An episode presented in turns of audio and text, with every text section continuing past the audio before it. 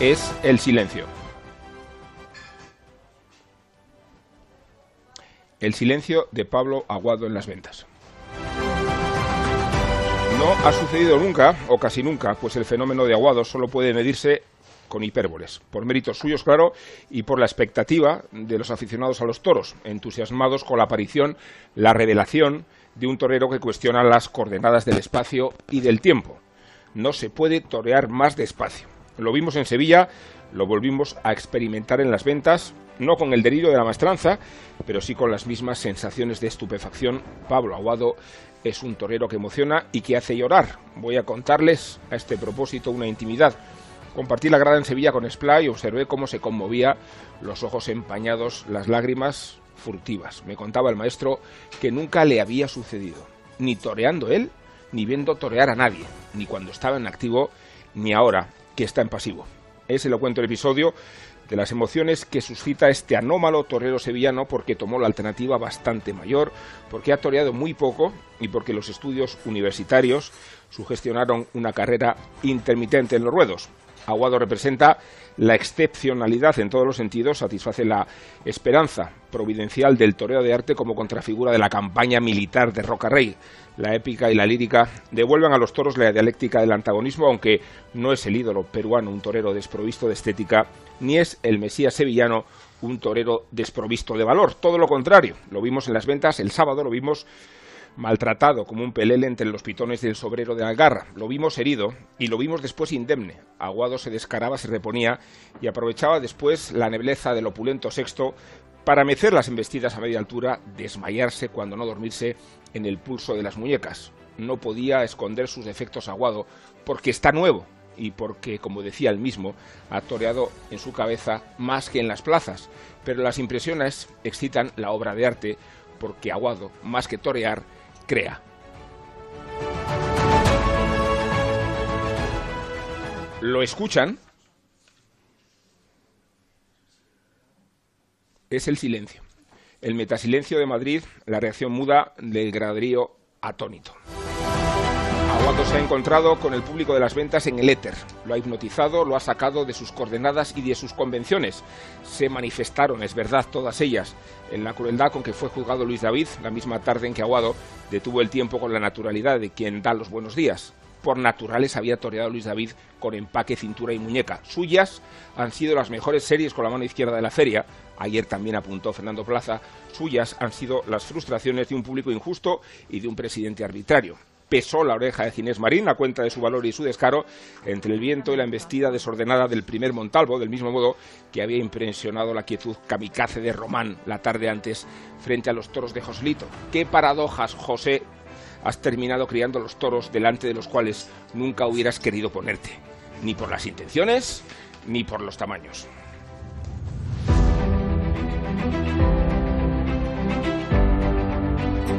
Onda Ruedo, Cultura y Tauromaquia en Onda Cero.es, con Rubén Amón, Elena Salamanca y Juan de Dios Colmenero.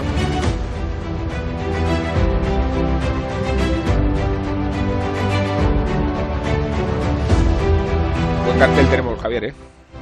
Nario. Y qué buena comida. Ahora anunciamos el cartel, pero antes vamos a regodearnos con el menú que hemos tomado nosotros aquí antes de salir al ruedo. Sí, sí. Y hablabas hace unos instantes hablabas de silencio, silencio sepulcral el que hemos vivido en las mesas eh, de hoy del restaurante Sandó del Hotel Santo Domingo, cuando el metre nos ha servido esa crema fría de fresas.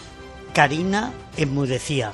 Ese salpicón. Sí, sí. Ahora explicamos quién es. Sí, exactamente. Ese salpicón de mariscos que daba brincos ese silencio que se hacía profundo cuando nos servían esa lubina con setas y vainas.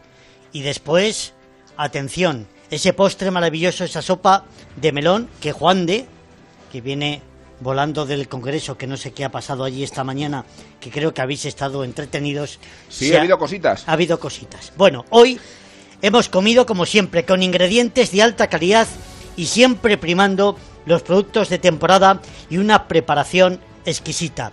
Para unir calidad con comodidad, el restaurante Sandó ofrece a todos los clientes que coman o que cenen en este Sandó la primera hora del parking gratis en la calle San Bernardo número 1. Y si quieren ustedes disfrutar de su gastronomía, tanto como nosotros, y de sus silencios, haz tu reserva en el 91 547 9911 o en restaurantesandó.es.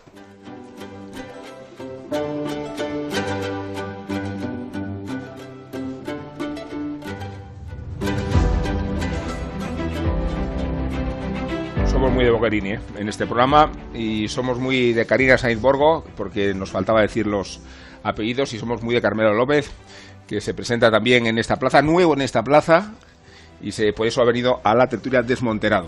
Lo- los dos muy sonrientes, eh, les veo de momento. Está también Juan de Colmenero, con quien he compartido prácticamente la vida, porque eh, Juan de, eh, estamos todo el día con el, ajetreo político. Esta, esta mañana hemos madrugado en la España que madruga y hemos continuado en la España ahora taurina. Sí, Hablamos mucho del tendido 7, pero hoy el tendido 7 estaba en el Parlamento, ¿verdad? Absolutamente, y ya el espectáculo, el espectáculo ya último ha sido ya para, para rematar faena. Y tenemos claro a Elena Salamanca, que es nuestra madrina y nuestra santa también. Hablaremos con ella luego porque tiene muchas cosas que contarnos. Hemos hecho una especie de balance de lo que ha sucedido estos días, porque el, el último contacto que tuvimos con la audiencia, esto parece un contacto de extraterrestres, fue el jueves pasado y desde entonces han pasado muchas cosas.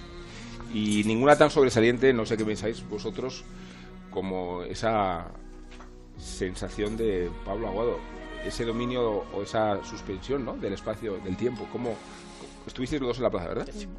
Os veo con cara de haber estado los dos en la plaza, de hecho. Sí, además, ¿Cómo es cara de haberte estado en la plaza, no? Pues ¿cómo es la cara de haber estado en la plaza? Pues de atónito, ¿no? De estupefacto, de conmovido, ¿no? Sí, no, el aguado, realmente el sexto aguado fue, había una lentitud, lo que tú decías, apreciable. Sin embargo, hay algo que, que apuntaste en, en el comienzo que, que sí me gustaría decirlo, que es que siento que la- el público de las ventas fue muy poco generoso con Luis David. En general, Eh, fue poco fue poco empático, fue que creo que fueron un poco injustos con él en, en la faena. Puedo entender que es un torero todavía por hacer, que todavía le queda mucho, pero yo sentí que había una desconexión tremenda. Eh, Ahora hablaremos de la maldición a los Adame, porque creo que Joselito la sufrió el día antes. Más o menos como si fuera una, una maldición eso a, a dos toreros que son hermanos, que han dado mucho en la plaza en estilos muy diferentes, ¿no? Carmelo, pero decíamos de Pablo Aguado y decíamos de este estado de conmoción, ¿no? Total, yo además os tengo que contar que hacemos en el quinto, sexto toro la conexión en directo para los informativos de Telemadrid. Mm, justo en esos momentos eh, salía el sexto Montalvo. Eh, viví ese toro en el vomitorio de la, de la grada del 3. Y yo, em, no sé, a mitad de faena me estaba abrazando con uno de los, es. de los del personal, que son, por supuesto, eh, son muy amables y trazamos Como amistad, pero nunca hasta ese punto. Y Sí. nunca he visto las ventas tan emocionada con tan poco toro. Es. Y después, otra cosa que decimos de Pablo Aguado, que no es una explosión más. Lo que has dicho de, mm, del maestro Spla eh, significa algo. Y una cosa es torear despacio y otra cosa es que el toro pase a la velocidad que tú quieras que pase. Y él es. reduce a los toros. Es. Es una, es una maravilla, es un prodigio y es una, anoma- una anomalía tremenda dentro de, de una fiesta anómala que es la de los toros. Entonces, eh, solamente con la conjunción de lo que nos queda por venir el día 16, no sé si... mm, Sí. eh, por desgracia eh, de algún matador podría eh, hacer el pasillo alguna tarde más, pero ahora mismo es uno de los toreros de todas las plazas. Es muy difícil que alguien venga de- con cuatro orejas de Sevilla y Madrid lo reciba en ese silencio Claro. ceremonial. Eh, hubo un silencio, en, en el sexto hubo un silencio que además era, era sorpresivo dentro de las ventas, porque Total. había como una, una cosa muy extraña, muy extraña. Incluso el tendido 7 intentó romperlo un poco y no lo consiguió. Tal Eh, cual. Ah. eh, El otro día tuvimos a Curro Vázquez aquí de invitado, que tiene mucho que ver con Pablo Aguado porque su hermano lo apodera y porque lo conoce desde que empezó a, a destacar. Y él confesaba que como torero, siendo torero de Madrid, como aficionado, habiendo visto torerar a Antoñete, no recuerda un silencio como ese nunca, nunca. Y, y creo que esto sitúa el estremecimiento que produjo la, la actuación de Pablo Aguado. Es que decíamos, Rubén, que han revolucionado la parte alta del escalafón. Vimos a Morante de rodillas, vimos a Morante eh, mucho más dispuesto de lo que es habitual, pero también os quiero decir que yo creo que, que ha revolucionado la parte baja. Es decir, ahora ya no les vale lo mismo a los toreros jóvenes que hacen el paseillo en esta feria. Y se está viendo también con actuaciones como la de Román, con actuaciones como la de Ginés Marín, que Sí. espoleado con un toro muy complicado y con A contraestilo, de hecho, ¿no? Totalmente, pero eh, pudiendo el toro y creo que haciendo una de sus mejores mejores faenas en Madrid. De alguna forma, que vengan toreros como él es una pone a cavilar a todo el escalafón. Am, cada uno en la medida de sus posibilidades, ¿no? Pero, pero bueno, llega Pepe Luis. Pepe Luis, buenas tardes. Pero- Eh, pe- y cierro. eh, si no te importa, aquí el, el que lleva la rienda soy yo, eh, o Juan. Es que viene la sevillanía por aquí. tertuliano, un, ter- un tertuliano que, que sobrepase sus funciones a- por las que ha sido contratado, además con altos honorarios, ¿no? Me En suena a mí esto un poco de por Es las que- mañanas, ¿eh? ¿No? No sé quién lo hace. Ah, Alguna como- mañana en la España que madruga. Bueno, Pepe Luis, por, por Carmelo ha presentado ya a- al invitado. por definición, vamos a presentar bien las cosas. Sí, sí. Son las He 15 He y sembrado 11. el macho. Llegado las- y aquí. A una-. Son las 15 y 11. Estamos aquí en Animada Tertulia. Hemos presentado a Karina Sainz-Borgo, pero no hemos dicho todavía que ¿En es- calidad de qué? Bueno, en, en calidad de la hija de la española, que es el título de su novela, extraordinaria novela que recomiendo no desde el cariño que le tengo, sino desde el aprecio a su literatura. No son incompatibles.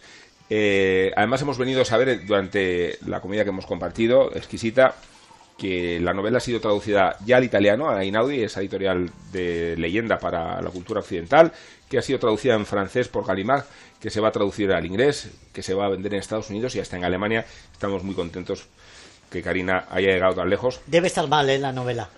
La novela es extraordinaria, te lo he dicho. Está Carmelo López, que es, se ha presentado a sí mismo ya Ya, ya, Pepe Luis. como periodista de Telemadrid porque ha hecho alusión a su propio medio. Ha presentado a Pepe Luis Vázquez, que también es periodista, pero como su nombre y apellido indican, tiene mucho que ver, todo que ver con el nombre de su Por abuelo, lo menos un 50%, ¿no?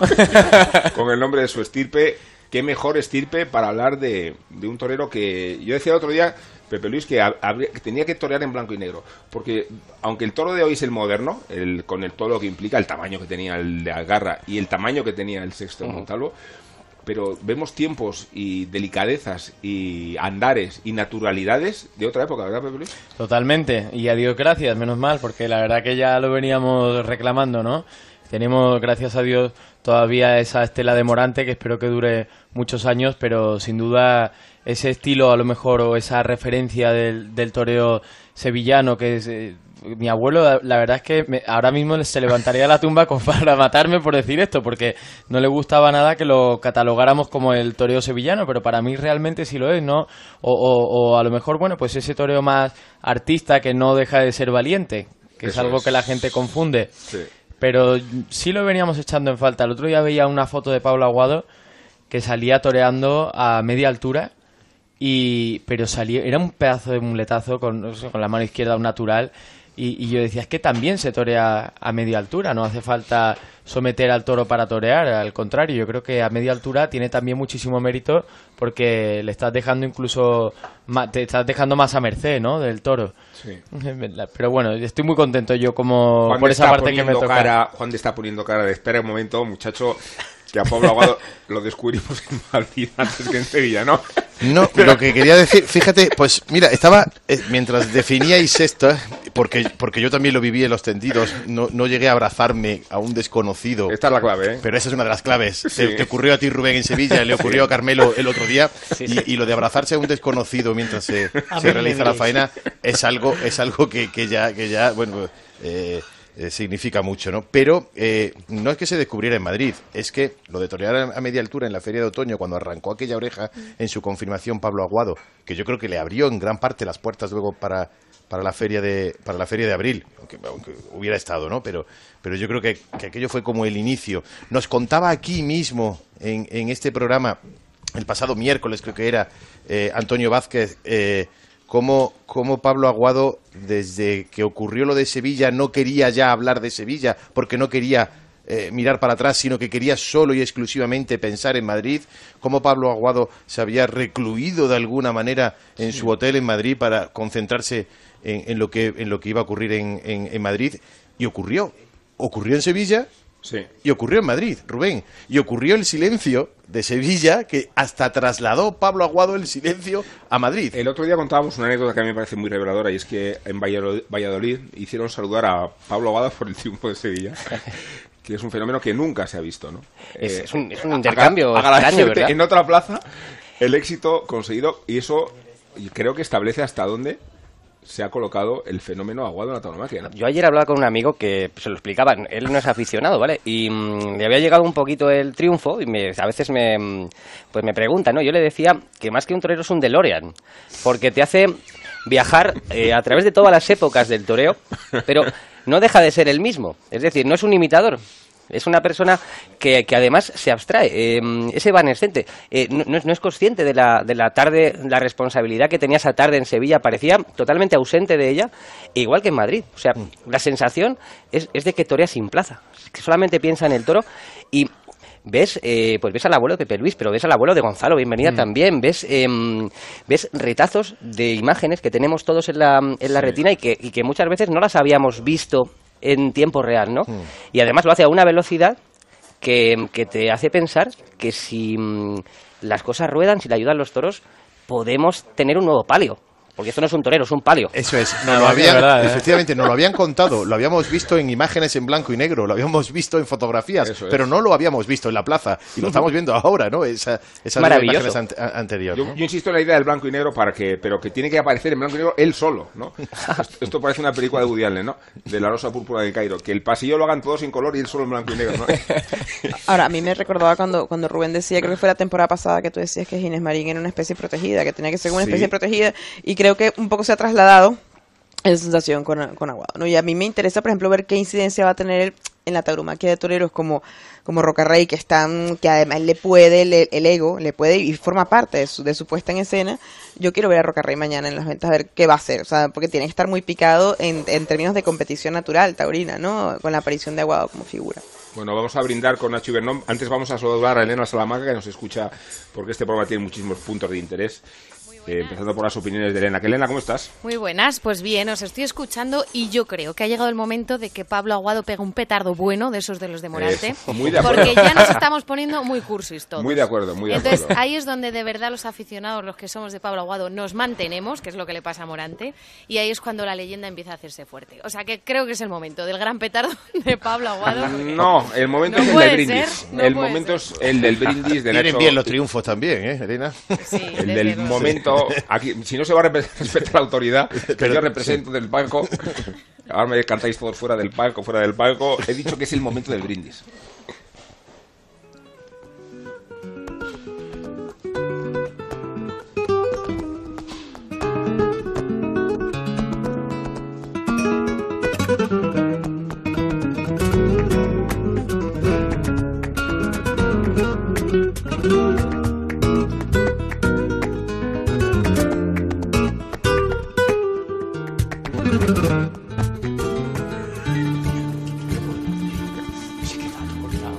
Lo tengo dicho. La fiesta de los toros tiene tres alturas. Tres. A ver si se enteran de una vez. Arriba está el que manda, el que todo lo puede, el que dice y se hace y punto. Hombre ya. El presidente. Ni Trump, ni Pedro, ni hostias. Gonzalo de Villa. Con dos pañuelos. En medio está el que lo sabe todo, todo, el listo, el enterado, ese contertulio ratón que dice esto hoy y lo contrario hoy también, pero después de la publicidad. Venga, empalagoso, hazte promoción de tu columna, cítate a ti mismo, saca más ventaja, ladrón, pero deja ya de hacer ese ruidito con la tacita de café, avispao, que se cuela todo en el micro. Opinólogo, resabiao, facileras, ridículo. Abajo, finalmente, está el que se la juega y se arrima de verdad, el que se asfixia buscando la puerta sin ver nada, a oscuras, uno que gira y gira y gira en tandas de pases la ruletita tonta de la caja fuerte del tesoro y unas veces pasma y trena y otras veces gloria y botín. Ayer la combinación era 15, 05, 20, 19. Tacatá, puerta grande. Vaya mi brindis de hoy para esta santísima trinidad de la fiesta de los toros. Arriba, abajo, al centro, como el nuevo PP, y pa' dentro. O sea, presidente, tertuliano y torero. Va por ustedes.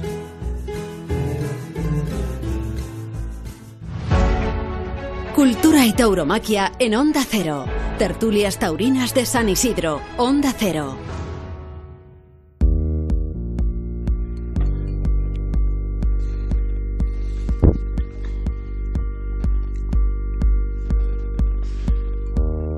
Bueno, aquí seguimos en magnífica compañía y con la compañía que nos ha dado a todos el toreo de Pablo Aguado. Mencionaba antes a Karina, a Ginés Marín, que fue una de las primeras revelaciones de un toreo que creíamos en extinción.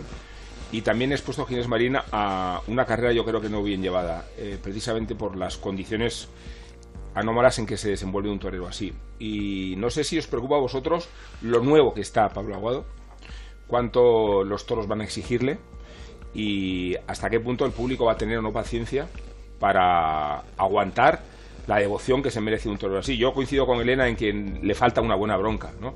Le, le falta ser un torero de pasiones extremas, pero entre tanto es un, torero en estado de, gracia, ¿no? Sí, yo considero que. Fijaos, de hecho, eh, el otro día cuando veía la faena, porque no he tenido el gusto todavía de, ver a Pablo, bueno, lo he visto en Tentaderos y lo he ido a ver a la plaza en alguna ocasión, pero no lo he visto a este nuevo Pablo Aguado, ¿no? Del que todo el mundo habla ahora.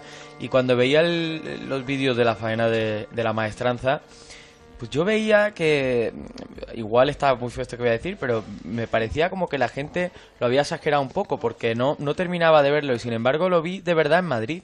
Ahí me gustó mucho más. No sé si lo vi más serio, más reposado, mucho más natural, pero me gustó mucho más la, la faena de Madrid que la de Sevilla y también puede ser por una cosa que decía mi abuelo, que los toros desde luego desde la televisión era muy complicado verlos bien, ¿no? Definitivamente como se vive una faena dentro de una plaza con todo eso que te envuelve y con esa magia y ese clima que se crea, es muy difícil trasladarlo a la televisión, aparte de los milagros que conseguimos ver día a día que, que hace la gente que trabaja en televisión, ¿no? Pero sí, puede ser que todavía le falte alguna que otra bronca, ¿no? Para, para que nos Pero fíjate, acostumbremos- yo creo que es que este es un torero de misterio, ¿eh? Eh, es- es- este es un torero de Espíritu Santo. Correcto. Eh, el grado de, de expectación que había en las plazas proviene de la inercia de Sevilla, entre otras razones, ¿no? Total. Y, el- y la inercia de Sevilla proviene a su vez de la inercia de la Feria de Otoño. O sea, yo creo que el público tiene una construcción casi dramatúrgica con el torero que viene, ¿no? Y viene sugestionado. Y yo creo que el fenómeno excepcional de Sevilla se produce porque Pablo Aguado no era el torero esperado. No había ninguna razón. No la hubo para pedirle el rabo a, a Rocarrey. Me refiero de estado de sugestión, ni la hubo para apreciar el torero de Pablo Aguado porque era una comparsa entre el torero de la épica y el torero de la lírica. ¿eh? O sea, venía en, en- como sparring a Sevilla. Que eran- era su duodécima tarde Sí. eh, como matador de toros. Se han retirado matadores con tres fincas sin cuajar un toro así en Sevilla. ¿eh? Entonces, llegarán, llegarán los petardos, claro que llegarán. Y si mata tan mal como el otro día en Madrid, llegarán pronto. Pero es que eh, hay Es un momento eso. en el que Ni la ves- espada importó. Correcto, es que, eh, pero mm, estábamos todos eh, alterados por lo que habíamos visto y una estocada en el que asom- asomaba media espada, eh, hizo guardia. eh, yo creo que la, la gente, la gente eh, fue indulgente con eso porque, porque al final Qué más da, ¿no? eh, habían ido allí a ver torear. Y habían visto torear. Sí. Entonces, muchas veces un mal hacer con la espada, pues eh, al final es la guinda a una mala actuación. Pero en este caso, y creo que también eso le pesó a Luis David. Yo creo que a Luis David Adame le pesó mucho también esa, mm, ese, ese meneo que le ha dado al escalafón Pablo Eh, Aguado. eh, to- todo, el, todo el aroma, todo el perfume, Aguado tenía mareados a, a los dos. Los tenía un poco mareados tanto a Ginés como a, como a Lu- Luis David, que además no lo acompañó, pero el público tuvo mucha más empatía y el público de las ventas que es muy peleón, que es muy impaciente, que puede ser bronco, ¿no? El- Le, es. le- le perdonan totalmente el- el- el- el- la espada que fue como que, que- pero, pero claro, lo que había de previa había como una cuestión ahí, como una, una predisposición. litúrgica, totalmente. Es que eh, yo creo que, que luego eh, eh, es verdad que se fue injusto con Luis David, con el mejor toro de lo que llamamos de feria, con el toro enviado de Montalvo. Eh, también es verdad que dejó eh, por el pitón izquierdo dos Verónicas sensacionales, una tanda de naturales templado, ¿eh? espectaculares, más templado que nunca, una estocada mm, que casi era de oreja. También es verdad que a un toro de dos no le hizo una faena de dos orejas. Las dos cosas son ciertas, ¿no? Me pasó Y- ya con Ombú el año pasado. Correcto. Entonces, eso. Y también que, que cambia el pitón, además. Eh, yo Que creo- cambia el pitón en un momento Eh, dado. Es que, es que yo creo que, mm, que a veces, eh, en fin, Madrid es muy exigente con algunos toreros, ¿no? Eh, que eso eh, le pesa a uno más que a otros. Eh, se fue injusto con Arame el otro día, se- yo creo que se fue injusto, pero aún así, dentro de su, de su mm, procesión interior, el torero tiene que pensar que, que podía haber estado mejor aún con el toro, porque sí que es verdad que por el pitón izquierdo eh, lo cuajó, incluso lo templó y, Muy encajadito, muy bien con él, pero eh, yo creo que por lo menos que ese toro no se te puede escapar en Madrid. Y si lo has toreado con el capote, lo has toreado natural y lo has matado bien, algo hay ahí que no ha funcionado para que no tengas las dos orejas en la mano. Con la gente enfadada, ¿eh? Porque Las dos ni- y ni una, ¿no? Porque ni una, porque al final la oreja yo creo que sí que la debió de haber paseado porque la estocada en sí era ya de oreja. y Ayer la- vimos la una oreja del presidente, ¿no? total. Eso sí que es un problema. Es un, es un problema que en un mundo donde la muerte eh, separa a unos y a otros, eh, no haya una arriba alguien objetivo, que no es tan difícil, Sí. creo yo, ¿eh? Que ya abajo está la muerte para, para mm, decidir, ¿no? Entonces creo que, que hay que intentar Estás creando interferencias propias cuando hablas. Sí, digo, la, la objetividad, ¿verdad? La objetividad em, es algo que, em, que en este mundo de valores, digo yo que, que sería algo lo mínimo exigible. Es como dice, creo que es Emilio Muñoz, que dice, Sí. no es un mal presidente, es un mal aficionado. Dice Total. lo que se enfada y lo- siempre lo apostilla así, ¿no? Total. De todos modos, yo también quiero destacar que creo que Madrid es una plaza que es especialmente paciente y sensible con los toreros del corte de Pablo Aguado y especialmente exigente con otro tipo de toreros como puede ser Roca Rey o Luis David. Con Roca fue tremendamente exigente hasta ese sombrero del conde de Mayal, de que acabó de entrar ahí y fueron, eh, yo creo que Decías, Elena, salvando las distancias, Salvando las distancias, claro. Que lo que se les... desarrolla. No, hombre, digo que, que lo que se le pueda esperar para exigir a Rocarrey mañana mismo eh, no es lo mismo que se le exigió el otro día a Luis David Adame. O sea, son niveles muy distintos, creo. Por supuesto. Bueno, Pepe Luis decía que ha visto la faena en, en el canal Toro de Movistar, que la puede ver cuantas veces quiera, como puede ver la corrida de la de mañana, la de toda la feria de San Isidro, la cuestión es abonarse. Ser alternativo es ver lo que quieres ver. Vive tu pasión por los toros con la Feria de San Isidro. En directo y en exclusiva en Movistar Plus. Con reportajes, análisis de las mejores faenas y programas especializados. Contrata Canal Toros en el 1004 y tiendas Movistar. Y disfruta del resto de la temporada taurina.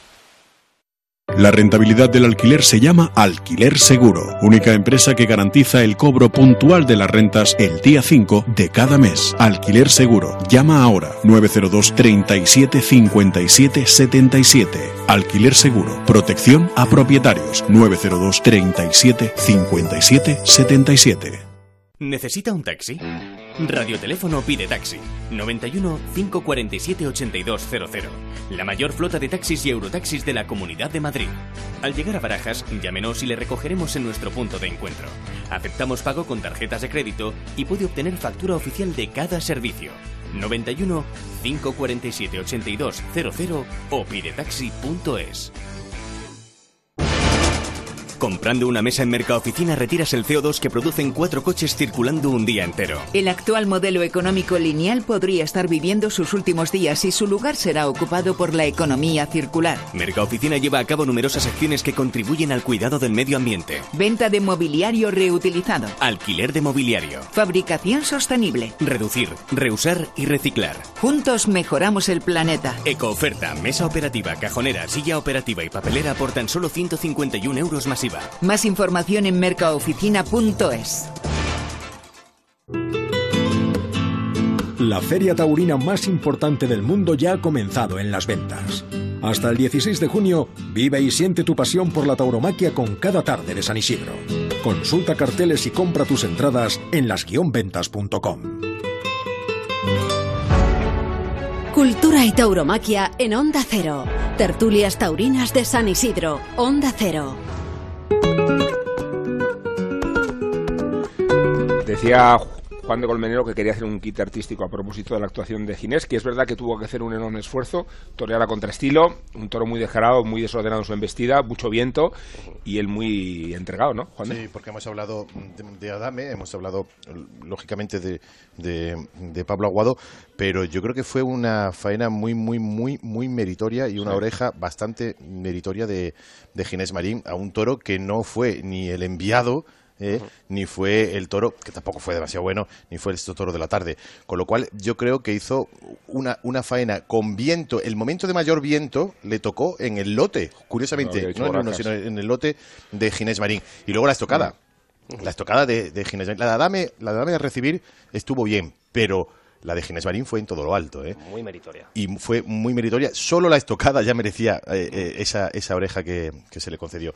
Pues yo creo que se, que se quite Ginés Marín, yo creo que, que es Acer- importante. acertó el niño de las borrascas con el viento que iba a producirse tanto el día de Puerto San Lorenzo, digo, la Correa Val- de Fraile Valdesfresno, como el día siguiente y te equivocaste tú con tu predicción del, Del toro. quinto toro, sí, me dijiste, equivoqué ¿no? con el ¿Te quinto de acuerdas? Bueno, y con Valdefresno. todos los demás porque la corrida fue, ¿no? Del quinto de Valdefresno. No, Quizá la más deslucida con la de Joselito. De verdad, yo, yo pienso en Joselito Torero, al que tengo tanto cariño y respeto.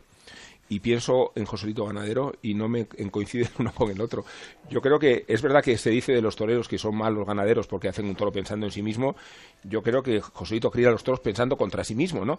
Por, por las hechuras, por los comportamientos, ¿no? La corrida de Joselito del viernes, ¿no? que muchas veces dejamos fuera de esa ecuación al público, ¿no? Porque es verdad que si los ganaderos criasen toreros, o sea, toros para sí mismos, o- o, em, de, de alguna forma, al final inequívocamente acabaríamos reduciendo la emoción, ¿no? Entonces, es verdad que hay algunas, algunos mínimos de la Plaza de Madrid que le exigen a Joselito sacar de tipo su ganadería para lidiar, pero creo que en comportamiento es una ganadería que ha dado buenos resultados y que incluso mm, sale el toro encastado, pero también sale el toro con posibilidades. Recuerdo el, el sobrero de la corrida de Fuente Imbro, que de la pasada feria de otoño, que Sí. casi todos nos acordamos de Urdiales, pero, pero el último toro de- para David Mora fue un sobrero con muchas opciones. Eh, Román salió a hombros el año pasado, con una- hace dos años, con una corrida de Joselito. Le hemos visto eh, grandes petardos, que es verdad, como el otro día fue uno de ellos, Sí. pero eh, yo creo que de todas formas, pese a las hechuras, el encaste y la dirección eh, del maestro Joselito es- un toro eh, que la muleta tenga prestaciones y tenga emoción. Entonces no difiere tanto del que le hubiera hecho falta a él. Está, está claro que a un torero, si, pues si le preguntas, me imagino que, que al final la, la supervivencia te, incita a querer un toro que te deje torear y que te ponga las menos complicaciones posibles. Es perfectamente humano, pero por eso está el público, ¿no? Para, para complicar y para que la ecuación se nivele. ¿A Román cómo lo visteis con la corrida de Valdefresno? Valiente también, ¿no? Sí. Muy valiente, ¿no? Pero eso, esa es su línea. O sea, ese chico tiene, tiene una, ya tiene un par de ferias donde yo lo he visto como muy, muy rotundo, ¿no? En ese sentido, que es muy, muy valiente. Aparte que es una persona muy extraña porque torea riendo. Lo tenemos Ah. mañana de invitado. Ah, a eh, eh, tiene, tiene una empatía tremenda ese muchacho. Ah, yo lo digo ya como público, ¿no? Casi Como, Parece un- una mueca a la adversidad, ¿no? Una contrafigura de su gestualidad y su simpatía. Él es puro diente, además es como siempre ríe, o sea, siempre ríe. No de no, no, no, de que no, de que no de que no, no de que frivolice ni mucho menos, pero pero tú lo veías con toda la cara de Ujú. salpicada y aquella sonrisa tan tan grande, ¿no? Era como es muy curioso en él. Se nota que no es fingido, ¿verdad? O sea, que él, que él proyecta esa alegría. Yo vi una cosa muy buena en Román, que es el valor indestructible que tiene con ese sombrero de torre alta tan feo y tan alto. Eh, y después una cosa que me preocupó mucho, que es su nula evolución técnica.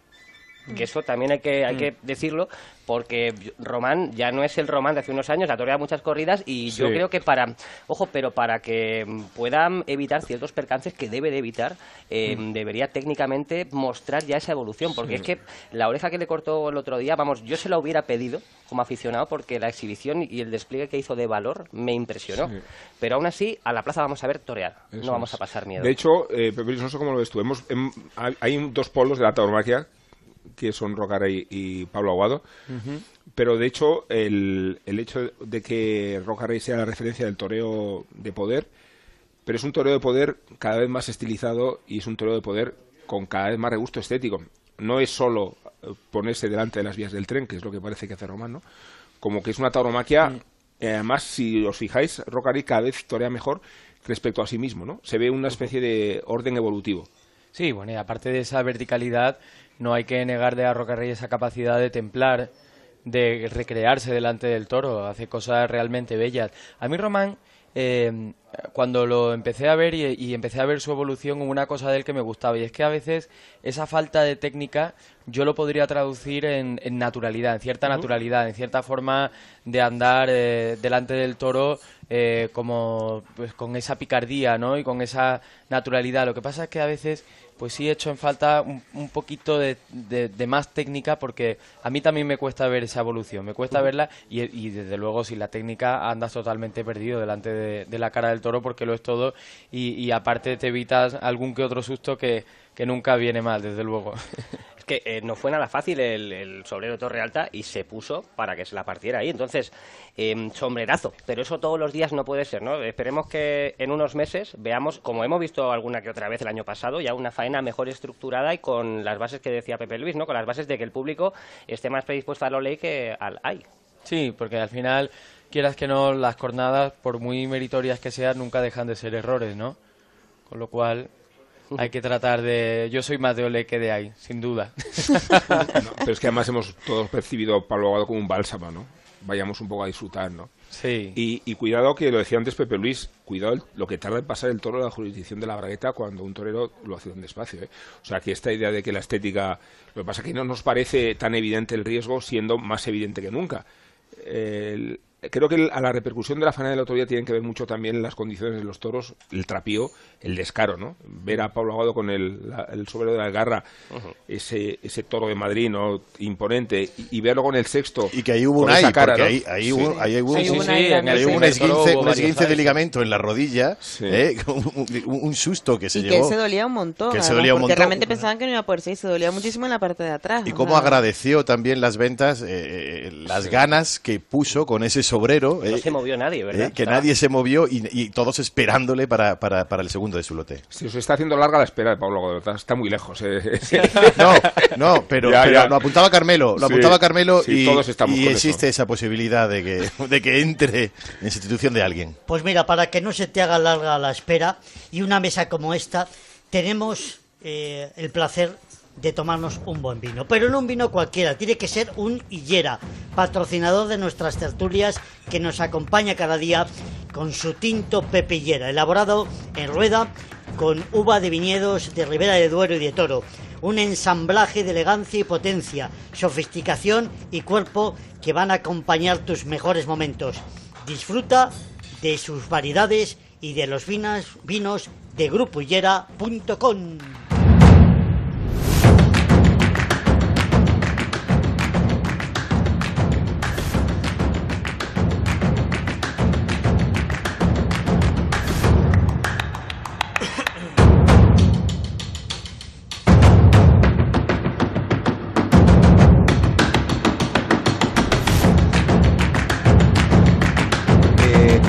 Karina, no vamos a dejar de hablar de tu novela y, y aunque hablemos de ella, eh, te preguntaba antes por un fenómeno que tiene mucho interés. Tú hablas de, de- de Venezuela y te preguntaba mientras comíamos antes qué pasa con los toros en Venezuela, porque habiendo sido una de las referencias de América, yo he tenido la ocasión de estar en el nuevo circo de Caracas.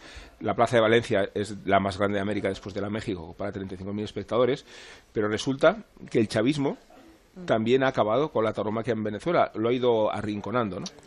Lo que pasa es que, bueno, ahor- ahorita que mencionas Nuevo Circo, que es tan doloroso ver ese, ese- edificio precioso, ¿no? Abandonado en medio de una ciudad un poco en, en ruinas, pero eh, eh, partiendo del hecho de que, de que el régimen bolivariano acabó con todo, ¿no? Eh, que bueno, que di- digamos que la gente le cuesta un poco comer, que, que- que- es verdad, pero también hay dos cosas aquí de por medio. Primero, em, el- el- el- la relación que tuvo el chavismo con el campo y con la gente que tenía te- eh, te- terreno era complicada porque había un tema ahí contra la propiedad privada importante. Yo no estoy segura, yo creo que la, la- la ganadería más, importante, que es Guayabita, no estoy segura que le hayan tocado, pero muchas otras son así. Eh, y lo segundo es un tema que lo comentábamos en la comida identitario, ¿no? Eh, eh, el, régimen bolivariano es el primero de, de este de este contagio de empezar de ir contra la leyenda negra utilizándola políticamente. De hecho, se derriba la estatua de Cristóbal Colón. por- creo que la primera ciudad en la, en la que empieza es Caracas, no mucho antes de esta cosa del Columbus Day. Se creo que hay una mezcla muy perversa entre autoritarismo, identidad y, y- e ir contra el productor de ganado, no contra el, el- el- el- con- contra el que tiene las tierras que de hecho es una cuestión que es extraña porque hay más eh, tema ideológico que de animalismo. Por ejemplo, que en el caso de Bogotá o en el caso de Colombia sí se ve más, ¿no? Que sí se percibe un poco más. Pero yo creo que, que hay un tema tremendamente ideológico que, por supuesto, teñido de una demagogia importantísima y, bueno, y, y genera un poco de, de- de tristeza porque hubo, hay dos toreros, hubo dos toreros, hay, bueno... Está Manolo Vanegas, que, que como que bueno prometía mucho, Manolo tuvo un percance muy grave y yo creo que está intentando salir de ahí, pero también está Colombo, ¿no? Entonces eran como los dos allí que estaban intentando con muchísimos esfuerzos no llevar adelante una, una, una tradición taurina, pero que bueno, que está evidentemente aplastada y amenazada por un entorno adverso y, muy caótico, ¿no? O sea, en el sentido de que ya mm, en este momento Venezuela está muy por debajo de muchos circuitos, o sea, de, de- no solamente taurinos, sino en general, ¿no? Pero, pero sin duda creo que la tauromaquia venezolana está herida por, por un tema identitario aposta, ¿no? De- Esperábamos de todas formas, ¿no? De esta feria que Simón Casas hubiera tenido en cuenta a Colombo, A Colombo. por ejemplo, ¿no? A Colombo, con, sí. con este aire internacional. Es verdad que la corrida del año pasado, esta de Américas, Américas fue un, No- no de OTI ridícula, ¿no? desde luego. Hacía el festival de la OTI, Javier, en serio, ¿eh? Pero desde que salieron los Aparte que carteles. no, no tuvo éxito ni, en- ni público, ni en ganado, ni... No. Era una especie de Eurovisión taurina, Sí. ¿sabes? Una no, la OTI, la OTI. Sí, la OTI, La correcto. La sí, OTI, la sí. OTI, por favor, Bueno, eh. eh, pero no tan internacional, ¿no? Porque al, fi- al final, eh, joder, solamente pedimos que...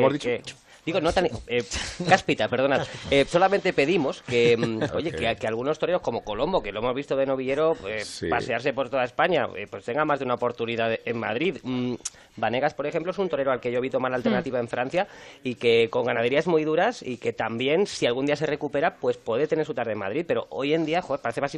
Cáspita, parece más importante que nunca. Segundo aviso, ¿eh? Segundo aviso, eh, 12 Bueno, minutos de- y de medio. hecho, si me, si permite, Vanegas, Vanegas fue el primer venezolano después de toda la dinastía torera que, to- que cortó una oreja en las ventas, siendo Correcto, novillero. Correcto. En una tarde de achicharrante, además que es un calor de narices, era Y horrible. Es una fecha en la que hay tantos huecos que parece que para que tener es. un detalle para con la afición venezolana, ¿no? Para que tengan un motivo un día para ir Este todos tópico juntos. del mundial, ¿no? Requiere, ¿no? Este tópico del mundial Sí. del toreo requiere traer exotismo No, pero de también, ultramar. pero también Rubén es que eso reafirma que, el- que los toros es una, es una fiesta universal. Sí. O sea, que yo creo que es algo que habría que recalcarlo mucho, ¿no? Porque más a merced de temas identitarios con el torero, que siempre son tan peligrosos, recalcar que es universal es importante y, la, y la profunda raíz que hay en Iberoamérica de los toros también. De hecho, eh, la peculiaridad de esa corrida internacional y de esta idea que tenemos de las tauromaquias casi vinculadas a exotismos geográficos es absurda porque la tauromaquia se ha unificado mucho. No había mucha diferencia entre la forma de torear de un colombiano, de un francés, de un francés, de un venezolano. Hay una especie de canon. Ya no hay el torero exótico que nos viene con el vuelo del cóndor desde ultramar, ¿no? El diamante negro. El diamante negro, ¿no? O, González, por ejemplo, ¿no? José me acuerdo hasta de Monito de Manacay, por, Por citar Maracay. Sí. Eh, hoy teníamos como invitado, eh, os lo quiero decir a Juan Pedro Domecq, porque Lidia mañana. Lidia mañana, ¿no? Pasado mañana. pasado mañana, sí. Pasado mañana, sí. Mañana es la primera de Roca Rey. Viernes. Y Juan Pedro Domecq no ha podido venir porque sucede que su tío Fernando murió de forma más o menos inesperada. Te- tenía un cáncer. Estamos hablando de uno de los ganaderos de más regularidad y de más prestigio de los últimos años. De los últimos años, digo muchos años. El ganadero de Zalduendo. Y queríamos hablar con Cayetano, con el maestro Cayetano, porque es un torero que es difícil desvincular de la propia historia de, de Fernando Domecq, ni por amistad, ni por eh, la relación profesional. Cayetano, ¿cómo estás? Hola Rubén, buenas tardes. Te supongo afectado, ¿no? Pues sí, hombre, la verdad que sí, ha sido una noticia muy triste que, que bueno, aunque todos éramos conscientes de, de su enfermedad, pues uno siempre tiene esperanza en que estas cosas acaben bien, ¿no? Y, bueno, pues aún, aún sabiéndolo, pues nos ha pillado un poco por sorpresa y, y hombre, un, la verdad que una noticia dura, ¿no? Para, para nosotros, para el mundo del toro en general, porque pierde un- uno de los ganaderos de más prestigio, como bien dices, y un ganadero de referencia hoy en día, pero además, pues, bueno, por, por, por el vínculo personal que, que he tenido con él, pues, pues un amigo, ¿no? Y, y bueno, esas cosas pues siempre hacen daño. Debutaste Cayetano con toros de Fernando Domecq eh, en ronda. Tomaste la alternativa también y te presentaste con ellos en Barcelona, ¿no? Por citar tres hitos de tu propia carrera. Sí, yo creo que son fechas eh, muy señaladas para un torero y, y el hecho de que hayan sido las dos, sobre todo el debut y, y- mi alternativa con su ganadería, pues pues dice mucho de la confianza que tenía en él, eh, no solo como persona, sino, sino como ganadero. La verdad es que, como, como has dicho antes, ha sido un ganadero con muchísima regularidad. Eso es lo que los toreros buscamos en, en las ganaderías y ha sido, pues, como estaba diciendo, un ganadero referente en nuestra historia de, de la tauromaquia, ¿no? Y, y bueno, es una pena. Ahí estamos todos eh, pues muy, muy tocados y, y una persona a la que vamos a echar muchísimo de menos, tanto profesionalmente como personalmente, sobre todo. Por no hablar del campo, ¿no? ¿Cuántos tentaderos, no, Cayetano? ¿Cuántos tentaderos, cuántas, cuántos días hemos pasado, eh, cuántos recuerdos? Eh, y cada vez que me hacía falta, porque de vez en cuando, pues tú sabes, eh, oye, Fernando, por favor, enciérrame unas vacas o, o enciérrame un toro, pues oye, vente mañana. O sea, nunca, nunca puso un no, nunca buscó una excusa, siempre estuvo ahí para mí. Yo personalmente le tengo le estoy muy agradecido por, por, por cómo se ha portado en mí. Confió en mí, creyó en mí desde el principio cuando mi intrusión en el mundo del toro parecía una locura, algo que también tengo que agradecerle. Y, y bueno, siempre me, me supo dar muy buenos consejos y, y mucho ánimo, ¿no? Que, que, que para nosotros, pues, es muy significativo y una persona excepcional. Una persona De, de hecho, excepcional. Cayetano, era tu hábitat, ¿no? Yo pienso en tu hábitat y pienso en Espartaco, pienso en Curro Vázquez, pienso en Fernando Domecq. Totalmente. Yo creo que son las tres personas que, que empezaron conmigo en ese comienzo que, como te digo, parecía una locura. Y dentro de esa locura, pues, pues creyó y confió en mí y, y me, y, y bueno, y me abrió las puertas de, de su casa y las puertas de su ganadería. Eh, por terminar, estoy- Cayetano, ¿cómo, definirías tú, al- a- más allá de la regularidad, al toro de Fernando Domecq, a Zalduendo? ¿Cómo era el toro de, que criaba Fernando? Un toro bravo. Eh, Fernando se preocupaba mucho de la embestida del toro eh, que se emplease, ¿no? que fuese todo por abajo, embistiendo pues con bravura, ¿no? que es lo que lo que suelen buscar los, los, ganaderos, que aguantase una faena. Siempre cuando íbamos a, a torear a su casa hay ganaderos que tienen ciertas costumbres de cómo debes hacer, sobre todo el inicio de, del tanteo con las vacas, pero él decía, como si estuvieses en la plaza, haz lo que tú quieras, como tú quieras, cuando tú quieras, ¿no? Y eso, pues, eh, destacaba por, por encima de otros, ¿no? Y, y bueno, la verdad es que he aprendido mucho con él y, y bueno, la verdad es que yo creo que somos muchos los que, los que le vamos a echar de menos. Bueno, Cayetano, no te interrumpimos más. Sabemos que es ahora, de hecho, el, el funeral y, y te mandamos un gran abrazo. Gracias por, por estar ahí con nosotros. Muchas gracias, Rubén. Un abrazo fuerte. Hasta luego.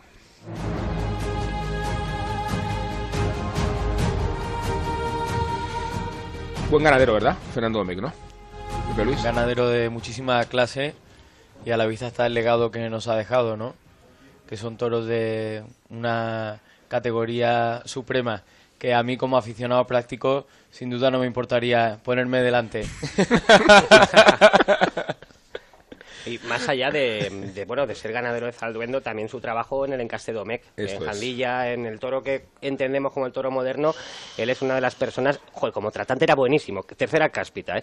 Eh, era buenísimo como, Ah, como tratante, calle. se va al corral. Eso ya- ya- ya se ha ido, No, pero se ha ido. era un muy buen tratante, además supo vender en su momento, Eh, creo que es una persona que nos podría haber durado, que han sido 73 años, eh, podría haber durado Sí. 10, 15 años más en, el- en el toreo y hubiéramos ganado todos. Se va uno de los grandes, grandes de verdad. Sí, porque además yo creo que bajo el apellido Domecq tendemos a unificar cosas muy distintas, ¿no? Así es. Hemos visto, por ejemplo, en, en la feria de Sevilla la corrida de Santiago Domecq, ¿no?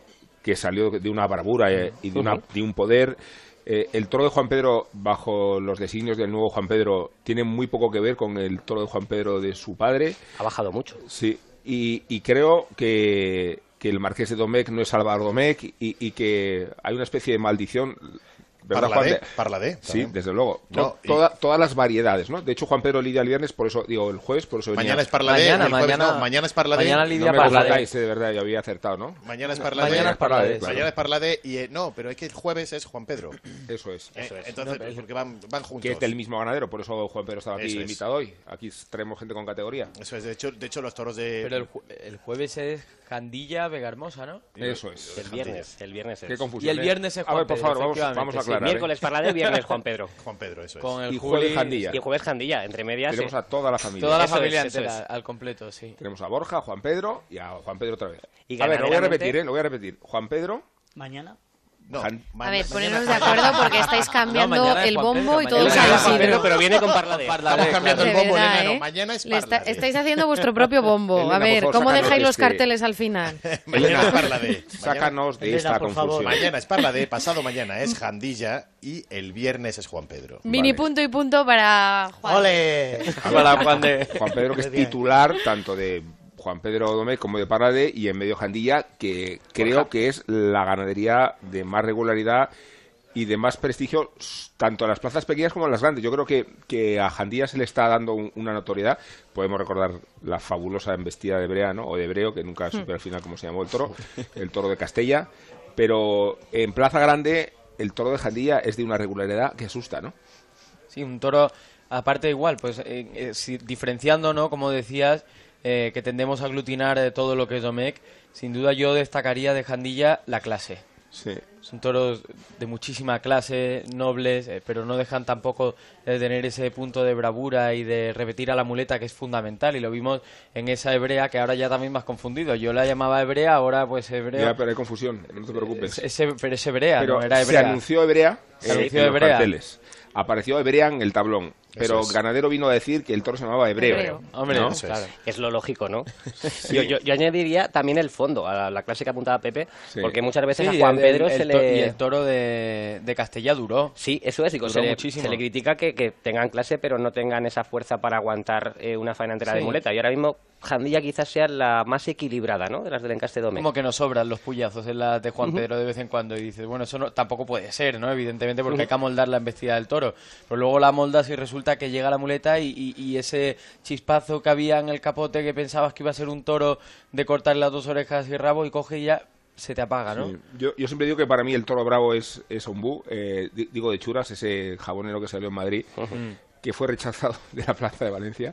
Aquí entran en juego los criterios anómalos también de los veterinarios, pero que obedece a la seriedad, a la armonía, ¿no? al toro que no sé si estamos viendo mucho en esta feria. Eh, haciendo un poco de balance de estas es que parece que la feria acaba de empezar y acaba de empezar, pero lo que nos queda, Karina, no me pongas esas caras, porque, por- porque es cierto que tenemos delante todavía siete picos, ¿no? De, la mon- El de los siete picos, ¿no? Pe- Pero, ¿cómo estáis viendo la, la feria desde el punto de vista del toro, de su presentación? Eh, creo que ahora hablaremos de la novia de ayer, y antes de hacerlo, porque creo que es una novia muy equilibrada, de, de churas, de tamaño, pero ¿cómo estáis viendo el toro de la feria de San Isidro? Yo lo estoy viendo bien. Vamos a ver, yo creo desi- desigual, pero la- las ganaderías, al igual que estamos que, hablábamos de que, las figuras eh, vienen arreando, las ganaderías eh, no están viviendo un momento eh, excesivamente malo. Y, hace poco comentábamos aquí, creo que fue el- el miércoles pasado, que se echan menos toros. fue, fue decirlo y al día siguiente y al día siguiente echaron para El atrás dos, ¿no? apocalipsis del pañuelo pero, verde. pero, pero que, que se están echando para atrás eh, bastantes menos toros. Y yo creo que las ganaderías eh, están, están, están en, un, en un momento bastante bueno y, y acorde. ¿Por qué? Porque van buscando, los ganaderos saben lo que, lo que quieren las figuras y las figuras también van buscando el, el contraste con el aficionado para poder llegar. Lo, que hablábamos antes de Pablo Aguado toreando a media altura. Igual ya, igual ya se empiezan a buscar eh, otro, tipo de, otro tipo de toros que no humillen tanto, pero que eh, se pueda hacer también eh, y que puedan ser buenos con la muleta a media altura. Yo creo que las ganaderías, en lo que llevamos de feria, contestando tu pregunta, Rubén, el juego desigual que dio la quinta, el juego desigual que dio la quinta, que yo aún me sigo quedando con aquel quinto de la quinta, aunque fuera, aunque fuera con el puyazo, eh, y con el segundo de Montalvo del otro día, eh, el, el segundo toro de Montalvo, Yo el quinto de la quinta no te lo acepto como toro de total, no te lo acepto. No, no, Tío, yo- el quinto de la No, no. quinta, eh, te lo acepto en el caballo. en un el caballo, en el caballo. un del caballo. Ya le ha dado el premio. No, No, no, No, premio. se le ha metido en la cabeza. No, no, no, de momento no hay premios aquí. Y de ahí no le sacas. De momento, de momento no, hay, no premios aquí, porque de momento fue mucho mejor el segundo de Montalvo. Y el Eh, toro de- momento el de Ricardo. Y de. Fuente Imbro. Yo tampoco me quiero olvidar del tercer toro de la corrida de. Fuente Imbro. Exacto, el de de Pereira. Pereira, que... Toro Pedazo de bravo, toro, fiero, repitió, galopó. Sí, sí, sí. Hizo el avión. Hizo el avión, sí. Pijotero, yo, yo se creo llama que es, pijotero. es- es de esos toros Pijotero. que, Pijotero, sí. que los toreros cuando luego hablas con ellos te dicen, mira, era tan bueno que me ha descolocado. Sí, porque es verdad, a veces los toreros, los, los- los toreros eh, se desarman ante un toro tan bueno porque la cabeza pues les debe de empezar a decir por dónde tengo que ir y se aceleran incluso un poco porque Sí. no saben reaccionar bien a... a- Pero estuvo, ¿no te parece que estuvo generoso Pereira, que lo enseñó, que le dio de sitio? Me parece que estuvo muy bien, pero considero Pero no, no. que estando tan bien, al principio la faena se le fue a menos. A él. Yo creo que se le fue a menos a él. Teniendo un inicio brillante y una estocada que era también de oreja trasera, pero es que no nos acordamos de que el toro estaba escarbando cuando entró a matar. Yo creo que la estocada no era de oreja, Pepe, pero... No, a mí me gustó mucho. Eh, es digo, que, claro, me gustó mucho yo- Pereira yo- con el yo- toro, Yo ¿eh? te lo digo por experiencia, digo, Pepe, que lo- digo- por lo que me ha costado a mí. No, pero digo, me refiero a que... Nunca fue, el fuerte de la familia ese. ¿eh? No, que- No, pero Pepe, digo, me refiero indudablemente. a que si... Pues a mí, claro, cualquiera ya me parece fantástica.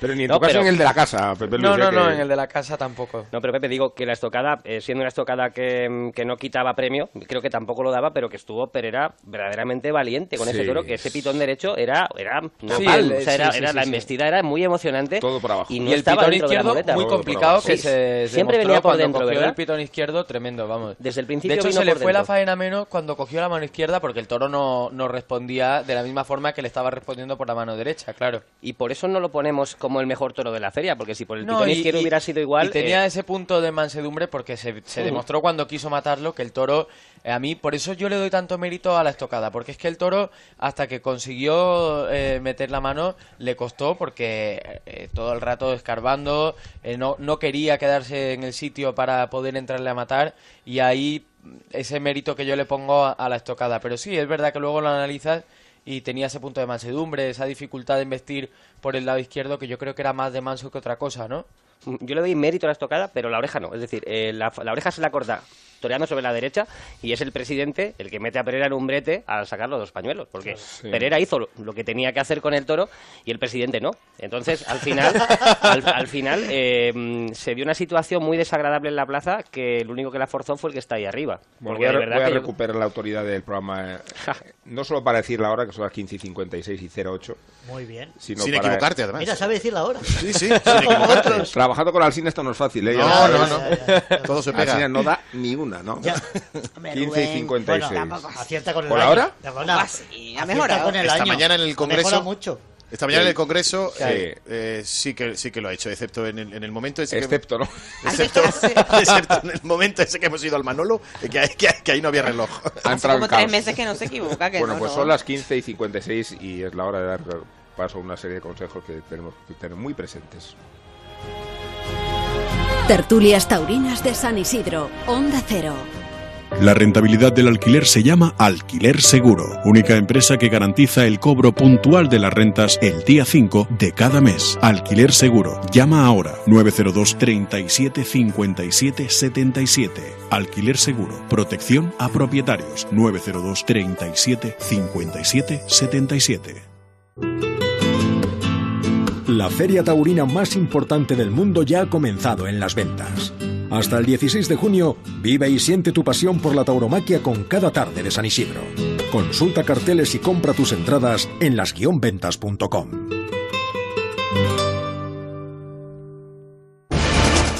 Comprando una mesa en Mercaoficina retiras el CO2 que producen cuatro coches circulando un día entero. El actual modelo económico lineal podría estar viviendo sus últimos días y su lugar será ocupado por la economía circular. Mercaoficina lleva a cabo numerosas acciones que contribuyen al cuidado del medio ambiente. Venta de mobiliario reutilizado. Alquiler de mobiliario. Fabricación sostenible. Reducir, reusar y reciclar. Juntos mejoramos el planeta. Ecooferta, mesa operativa, cajonera, silla operativa y papelera por tan solo 151 euros masiva.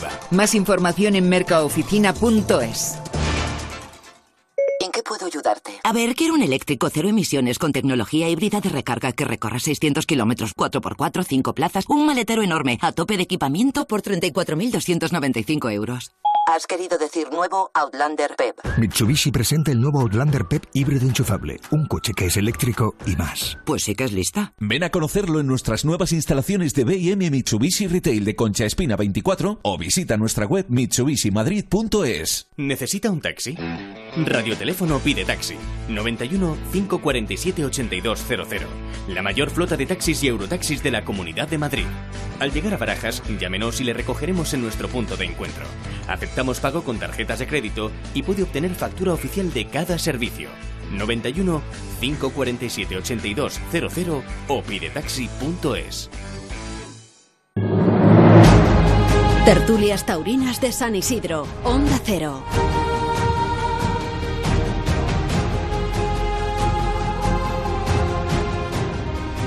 Bueno, decíamos que mm, eh, teníamos cierta preocupación eh, en la Plaza de las Ventas por cómo se estaban lidiando este año las noviadas, no en la feria obviamente porque ayer se lidió la primera, pero sí durante la temporada. Noviadas de muchísimo tamaño, de muchísimos kilos, difíciles eh, para los diestros, pero también impropias de- del tamaño que requiere, creo, un utrero o un novillo, ¿no? Y ayer, en cambio, nos conciliamos o nos reconciliamos todos con el novillo que tiene que venir a Madrid, ¿no? Un novillo, desde luego, que se movió, que tuvo trapío, pero que no tuvo excesos, Carmelo. La novia del Conde Mayalde. Digo, en cuanto al trapío, nada nuevo bajo el sol, ¿no? Llevamos muchos años con novedades muy fuertes que mm, es verdad que cuesta un poquito sacar la, la regla para ver cuán más fuerte es una que otra, porque al final, eh, por ejemplo, el primer novio, el conde de Mayalde de ayer, era un, tremendamente serio, ¿no? Y fue, fue el mejor de, a mi juicio, en la muleta fue el mejor de todos, ¿no? Me gustó mucho la novia del conde de Mayalde, sobre todo porque significó una oportunidad igualitaria para todos los novilleros. No dibujaron ni una mala cornada al aire ninguno de los seis. Em, el mejor lote lo llevó Rafael González, está claro, ¿no? Pero creo que em, el que tuviera argumentos tauromacos ayer en las ventas tuvo por lo menos la oportunidad de demostrarlos, ¿no? Em, desde luego el bagaje que sacan los aficionados no es del todo bueno de la novillada, porque eh, se podrían y se debían haber cortado más orejas. Em, Rafael González debió haber estado mejor y haber salido a hombros ayer, porque es un, el primer novillo ese andaluz em, en la muleta, a pesar de que manseó durante los dos primeros tercios, tuvo una clase, una profundidad extraordinaria. Quizá le faltó ceñimiento, que luego eh, lo vimos en Fernando Plaza. Al que tiene ceñimiento le faltan todas las demás cosas, ¿no? que no está mal. Y después Marcos, con el lote mm, que decía menos, pero que tenía más dentro de lo que él le sacó, pues eh, al final acabó naufragando. Es mi opinión. ¿Tuvisteis nostalgia de, de Talavante viendo torear a Fernando Plaza con la, con la, con la mano izquierda? También, de nostalgia de Talavante se tiene siempre. ¿eh? ¿Verdad que hace falta? Además que es verdad, ¿eh? ¿A que, que sí? que poco se está hablando últimamente, pero... Yo lo he hecho un montón de menos. Sí, Yo, también. Me recordó mucho, y me, pero bueno, que te recuerde no siempre es bueno, no sé si me entendéis. Es decir, la novedad de presentación hace un par de semanas, me acuerdo que empezó la faena de rodillas y le dio la salida al cuarto o tercer muletazo al toro por dentro, que es algo que Sí. yo he visto hacer a Talavante y yo creo que hay veces que uno interioriza tanto las cosas que interpreta y en vez de pensar delante del toro. Sí. Me gustó mucho eh, el concepto de Fernando Plaza, pero a mí me gustaría eh, decir que Fernando Plaza se parece a Fernando Plaza. Me encantaría. Y de momento tiene ahora mismo que, que buscar su camino. Es verdad que, mm, que los espejos son buenos, pero mm, no son el camino. Sí, es que he visto las que dañan, ¿no? Ah, ah, no. Es que claro, cuando uno quiere, eh, cuando vimos a Talavante con aquella novilla del Montecillo, nos recordaba a José Tomás. Pero Mm. pegó un zambombazo en la mesa tremendo y puso patas abajo el toreo desde la novillería, ¿no? Hay que ser prudente siempre y ojalá eh, le veamos afianzar ese concepto que yo creo que va a ser un muletero extraordinario. Eso iba a decir, eh, perdona, eh, No, no. justo eso, ¿no? La de veces que Talavante nos ha recordado a lo mejor a, a José Tomás, ¿no? Y el propio Talavante, pues, ha dejado su propio sello, eh, tanto que se le echa se le echa de menos todos los días, pero también se agradece ese buen gusto en un novillero y también he de decir que esa actitud de Rafael González, pues oye, también se agradece, más bullidor, más, más eh, pues no perdonar ni un quite, el estar, el estar ahí encima, que a veces es lo que echamos en falta en los, en los novilleros, ¿no? Es verdad que, que ya le queda muy poquito, ¿no? Para, para solucionar los problemas que le puedan, que le puedan dar los, los novillos toros ya. Pero bueno, eh, también tiene razón Carmelo al decir que, que debió abrir la puerta grande por, la, por las condiciones de, de los dos novillos suyos. Y bueno, quizás si no hubiese fallado con la espada en ese primero, pues lo hubiésemos visto salir, salir en hombros. Eso fue ayer, pero hay que hablar de lo de hoy, Javier, ¿verdad? Sí, sí, sí, hay que hablar de lo de hoy. El cartel del día. Sí, tenemos el cartel del día y estoy un poco nervioso porque, claro, voy a empezar. Decía antes Carmelo que era un cartel de los de hace tres años, eh, aproximadamente el que vamos a tener en la jornada de hoy. Y el primero que tenemos en suerte es de la tierra de, de nuestra Elena Salamanca. Es decir, que Y como buen no torero, afine- buen torero. y buen torero. Abre el cartel Camperito, primer nombre artístico, el de Juan del Álamo, mirobrigense de la Escuela Taurina de Salamanca, 28 años, tras descollar como novillero en 2010. 43 orejas en 38 tardes, qué barbaridad. Su momento álgido, abrir la puerta de las ventas en el 2017. Su carrera sufre un frenazo con el cambio de apoderados y algunos líos con la cuadrilla. Dueño de su destino, el acero y la lengua le juegan algunas malas pasadas. Toré para el público renunciando a mi arte, dijo tras cortar una oreja en Pamplona y claro, se lió parda. Dar la vuelta al ruedo con su hijo en brazos en Ciudad Rodrigo fue uno de sus momentos más eh, felices de su vida. Hoy se juega mucho, viene a por todas. Con G de Gallo en su icono de Facebook se presenta el pacense 26 años José Garrido. conocido como Gallero en sus primeros carteles. Su padre Palomo, mayoral de los caballos de Domecq, durante 18 años le compra una moleta y a los 8 abriles participa en su primer tentadero. 2013, su gran año como torero, el number one del escalafón. 27 festejos y 20 veces a hombros. Las localidades de Ruth en Córdoba y Olivenza son sus triunfos, siempre los llevan el corazón. El oro de Garrido en su vestir contrasta con el barroco de sus Verónicas y el alado de sus checolinas de manos bajas que solo Rubén la supero yo. Y terminamos el cartel con, eh, con una terna, con un auténtico caballero, con fama de guaperas. Gonzalo, estudiante de ingeniería informático, madrileño, 27 años, Sagitario, torero, influencer, dicen ahora, Jesús. El favorito de Froilán de Marichalar. ¿Ah, sí? Sí, eso dicen. Eh, esta... Eso puntúa, ¿no? ¿no? No, Eso creo que no. Creo que esta, esta, mm, este cartel, este torito del cartero tenía que haber hecho hola en vez de yo. Tengo que decir que en su círculo, en su círculo íntimo y la prensa del corazón dicen que fue el primer amor de su hermana, de, de Victoria Federica. qué bonito. Pero ha sonado Empe- fatal esto. El primer amor de su hermana. Sí, bueno. De la de claro, vale, vale. Empezó dándole patadas a un balón en el Real Madrid, pero tranquilo Rubén, que es el corazón es colchonera. Hace poco le vi una foto con Grisman, muy involucrado con la Fundación Aladina, tiene muy buen corazón. Su pasión por los toros nació al ver torear a José Tomás. Sus últimas visitas a las ventas acabaron en la enfermería. Hoy Frulán y la Beautiful People nueva esperan saltar al ruedo para sacarle hombres. Y él dice que escribe poesía, por cierto. Ah, pues mira qué bien. Creo, creo- que se le dan Pero- los versos, lo, ha- lo ha Sí. comentado un par de veces. Dice que escribe poesía o escribe poesía. Bueno, pues lo intenta. Yo también trato de... ¿Vais ilusionados hoy a la plaza? Vale, este silencio. Sí, hombre, sí. Siempre a la plaza siempre se va con ilusión. Siempre se va con ilusión, pero es verdad que dentro de lo- la programación que hay por delante, quizás eh, este sea el cartel menos atractivo a priori. Aún así, eh, si le he visto Sí. un toro a Garrido, si le he visto un toro a Gonzalo Caballero, va a haber emoción. Si le he visto un a Garrido, va a haber arte. Y si le he visto uno a Juan del Álamo, es un torero tan completo que casi podemos prepararnos para cualquier cosa. Completo y mucho más parado de lo que tenía que estar, ¿verdad? Torero de mucho empaque. Porque- Compone muy bien. ¿Verdad, la Elena? Juan, Juan del Álamo eh, salió por la puerta grande hace dos ferias, ¿no?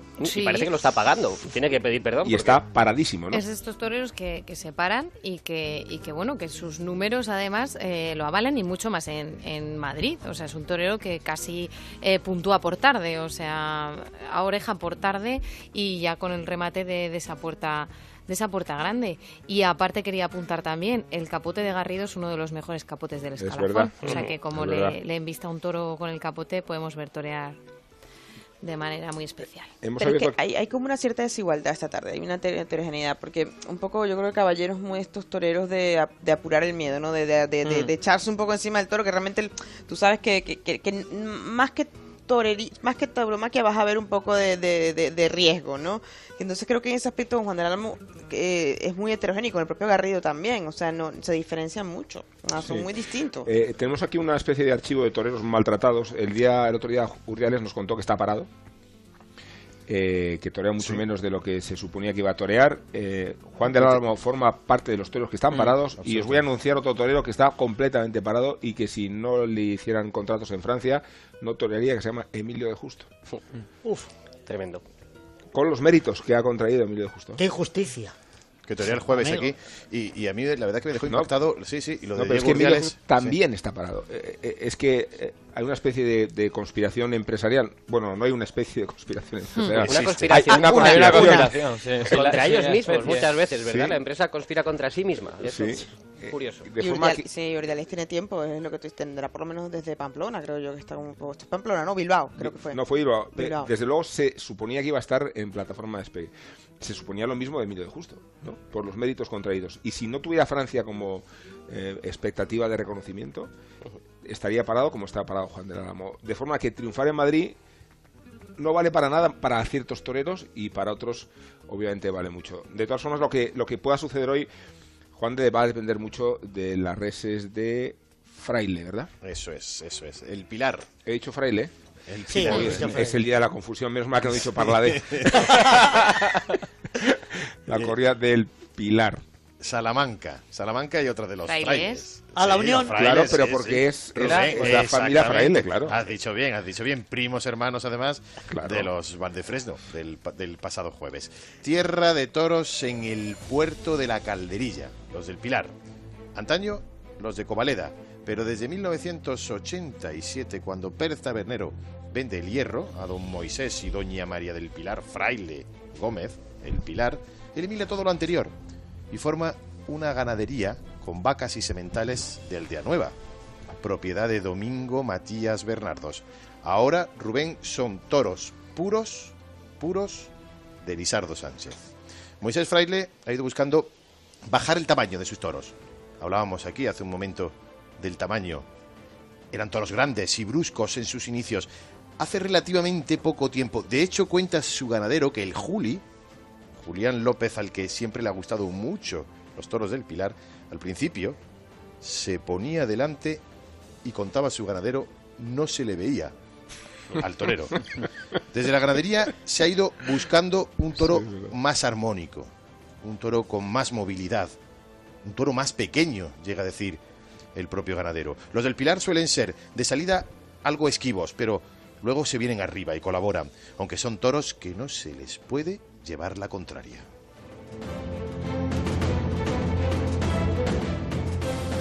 Lo importante, en cualquier caso, Rubén, es no salir de la Champions. Lo decía también el ganadero. Eh, esto de estar no en muchas, sino en pocas corridas, pero selectas. Suelen lidiar 10, 11 corridas al año y nunca fallan, ni en Sevilla ni en Madrid. Y suelen alternar Pamplona con Bilbao. Dice Moisés Fraile que el verdadero ganadero es el que se queda por la noche hasta que pare una vaca para saber si el becerro se parece más al padre o se parece más a la madre. Los Lisardo de hoy, estoy seguro, que darán juego seguro. Esta es verdad que es una ganadería interesante porque resiste los requisitos de Trapío de Madrid, que tiene un problema a veces que es la fuerza, ¿no? Bueno, la novillada que vimos hace un par de semanas, bueno, hace menos, eh, nos dejó eh, con esa duda, ¿no? Porque es verdad que venía, creo que ligerita de kilos y después le fallaron las fuerzas para mover esa pequeña caja. Em, creo que hoy es una incógnita y en realidad vamos con poca expectación ganadera. Siempre eh, no es malo ir a la plaza así, porque creo que hace dos años quien fuera a ver la Currucén con Juan del Álamo iría a la plaza tal cual vamos hoy y se encontró con una puerta grande, ¿no? Entonces, a priori, es una ganadería que no pasa por su mejor momento, es- las cosas son así, pero que siempre, eh, bueno, el- cada cierto tiempo echa un gran toro en una plaza de primera. Vamos a ver si soy. Has mencionado, Juan, de ese binomio Juli y el Pilar, y a mí enseguida se me ha ido a la vista nueve años atrás, puede ser, a la Plaza de Toros de la Real Maestranza. Sí, señor. Que yo, porque el toro manseó, si no, creo que le hubiera cogido la delantera arrojado porque lo hubieran indultado.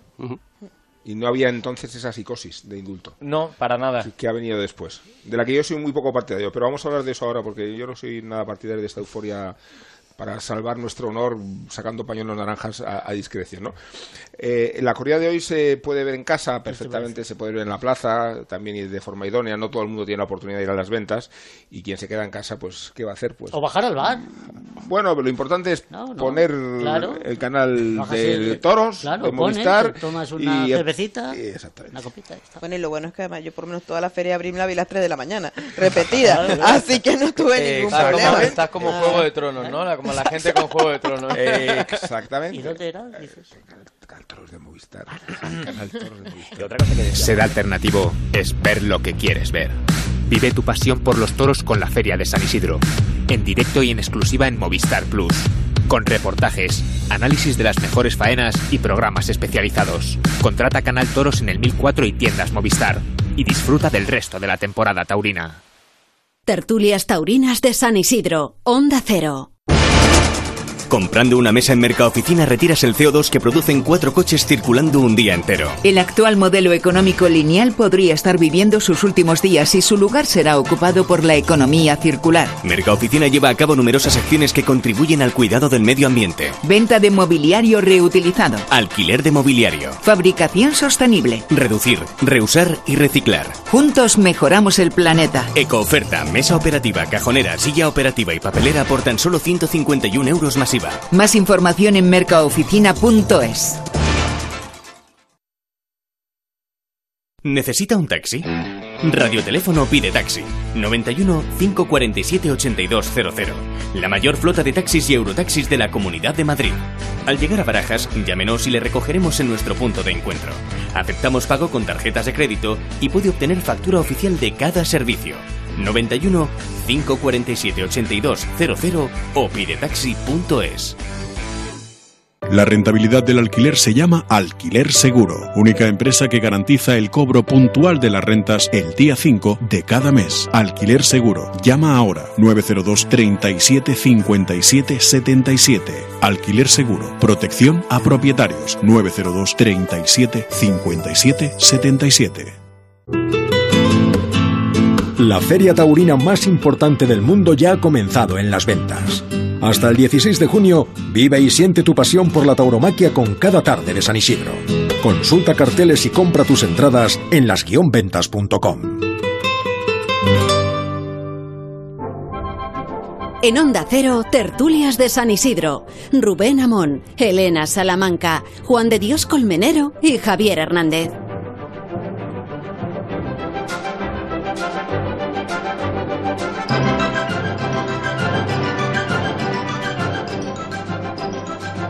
Qué buenos estos aires de ultramar para hablar con Karina Sáenz Borgo, que ha venido a visitarnos.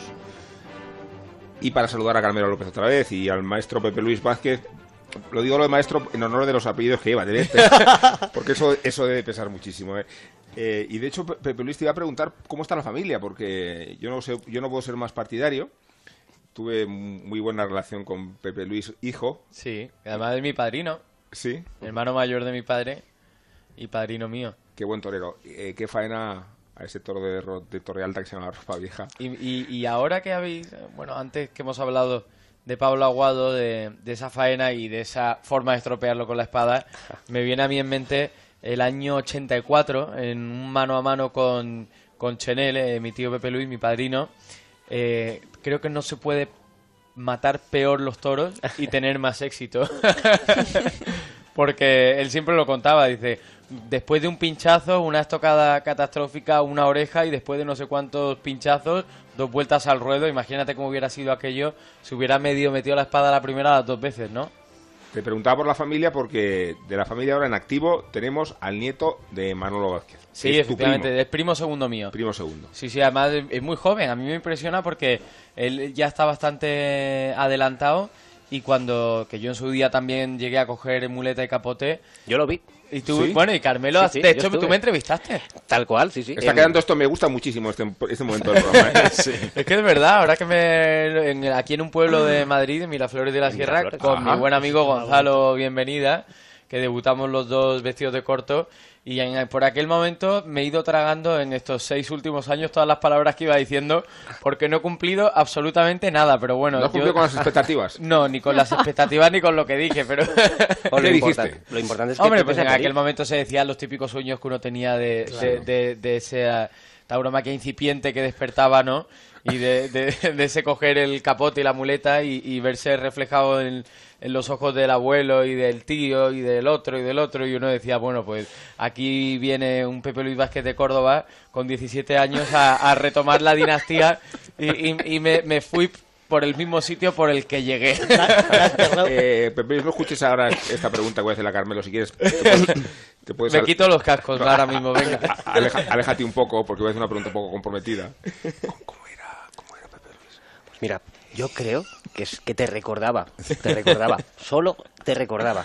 Pero físicamente sí, ¿eh? ¿No? No, no, de verdad, es, estaba muy poco hecho en ese momento. Y mm, se le veía la sevillanía, se, se le, se le- la La apuntaba. sevillanía de Córdoba, ¿no? Sí, Era, era muy gracioso, mira, porque Era- mi madre es era- que, es que mi madre es de Córdoba. Yo nací y crecí en Córdoba.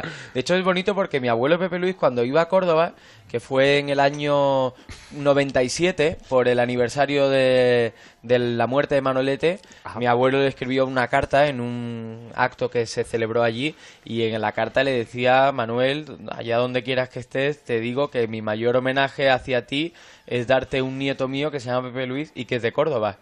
Y yo, para mí eso era una cosa que cuando lo leí se me ponía el pelo de punta. Y que es torero. Y que, y que es torero, bueno, por, por lo menos sueño que soy torero, ¿no? Además es una especie de síntesis perfecta, ¿no? Sí, sí, ¿No? hubiera sido, imagínate, el Pepe Luis Vázquez de Córdoba en homenaje a Manolete. Qué, qué- qué deshonra, macho, Lo, qué deshonra. lo tenías todo y te quedaste en nada. Pero, Tenías es que este titular. sí. cómo le queda un traje corto a Pepe Luis, ¿eh? Le queda como un guante. Si es que... eh, Bueno, no, no cantéis no, victoria, que ha entrado por teléfono antes Cayetano, ¿eh? Sí. Y lo tengo, yo a Cayetano lo sigo teniendo como bandera, ¿eh? No os penséis.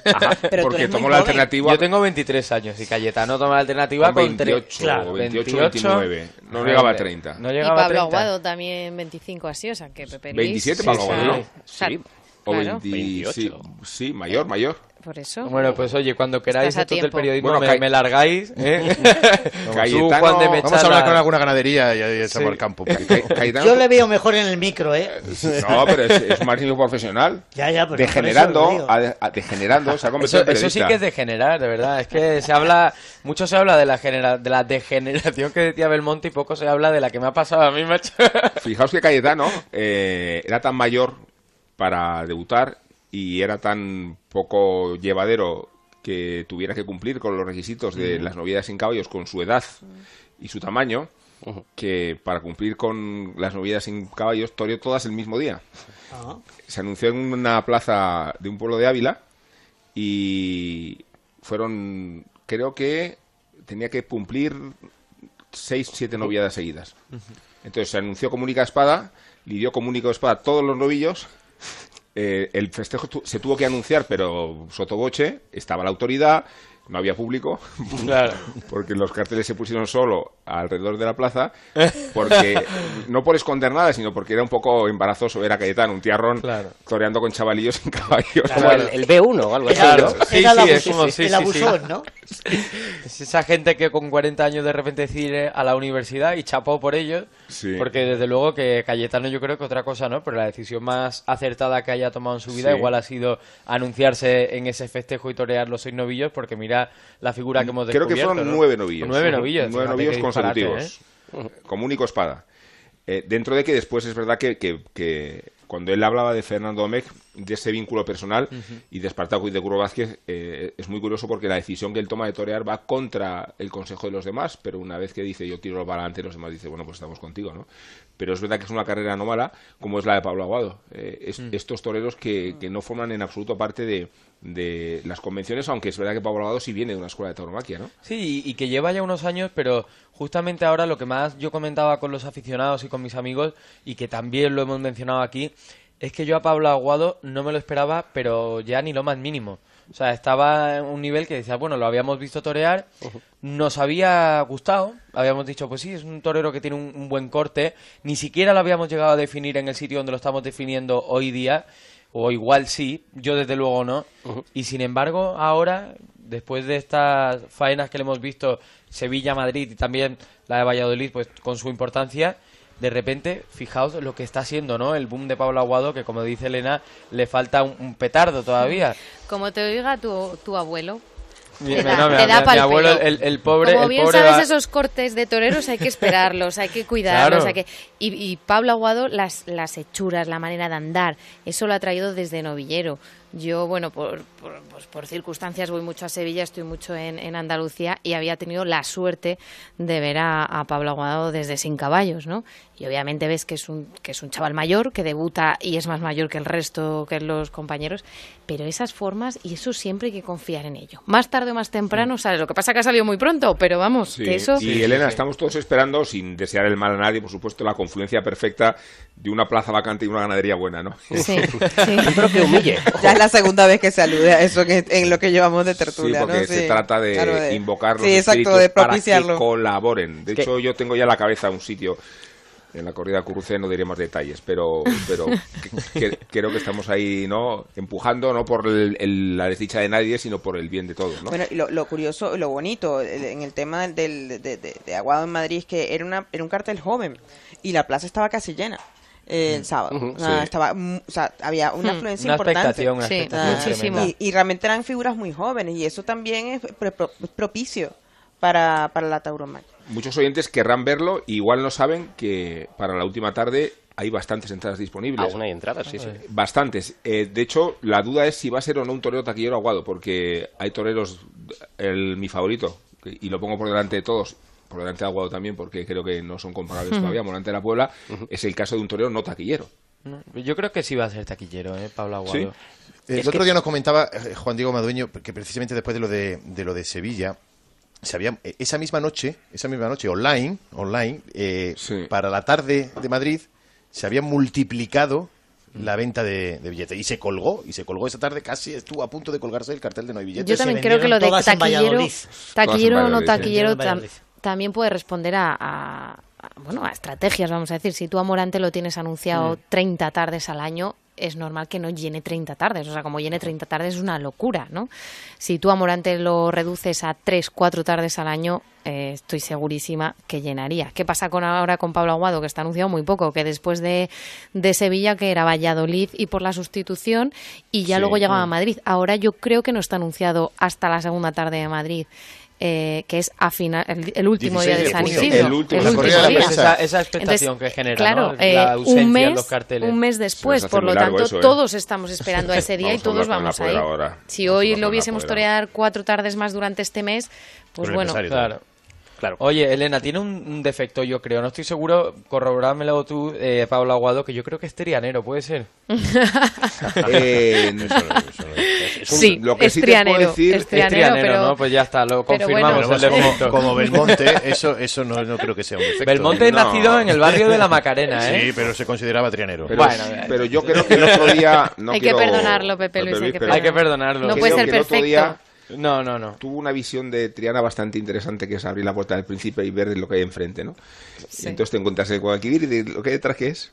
Sí, Triana, desde luego. A mí, a mí me gusta mucho, oye, el, el color corporativo de Onda Cero, que es ese verde esperanza, macho. Yo es que soy mucho de la esperanza también. Bueno, aquí en el Hotel Santo Domingo estamos muy bien porque no Sí. corre el viento, porque no hace calor, porque estamos mejor que en brazos, pero luego no sabemos qué hace fuera y nos tienes que contar, Borrascas, Pues viene... cómo va a ser eh, la tarde para los, los aficionados que vamos a los toros a las Pues 7. mira, el hoy, hay- hoy vamos a disfrutar, porque tenemos la temperatura casi ideal, en torno a 25 grados. Sí. He parado el viento, va a soplar, sí, yo solo, tengo ese arte. 7 kilómetros por hora, entre 7 y 10, y va a ser una tarde muy plácida. Los eh, cielos enmarañados de primera hora van a dar paso a cielos despejados que esperemos indiquen esos huevos fritos que vamos a tener. Una, una tarde, una tarde, y es el abroche, que dice tabaco, toros, naipes y vinos llevan el nombre de San Bernardino. Pues hoy triunfo. esto, esto es como el santoral de Asina, te lo has inventado. No, esto- No, es que se oye San... Que lo- que- Estos ¿es- son es- santoral o no lo es hoy? San refranes. Fue ayer, San Bernardino. Ah, fue ayer. Son refranes apócrifos, esos Son te los inventas, ¿no? ¿Cómo es? Repítelo, por No. favor. Es tabacos, toro, naipes y vino llevan el nombre de San Bernardino. Bueno, pues nada. Eh, Karina Sainz Borgo, Carmelo y Pepe Luis, muchas gracias por estar aquí.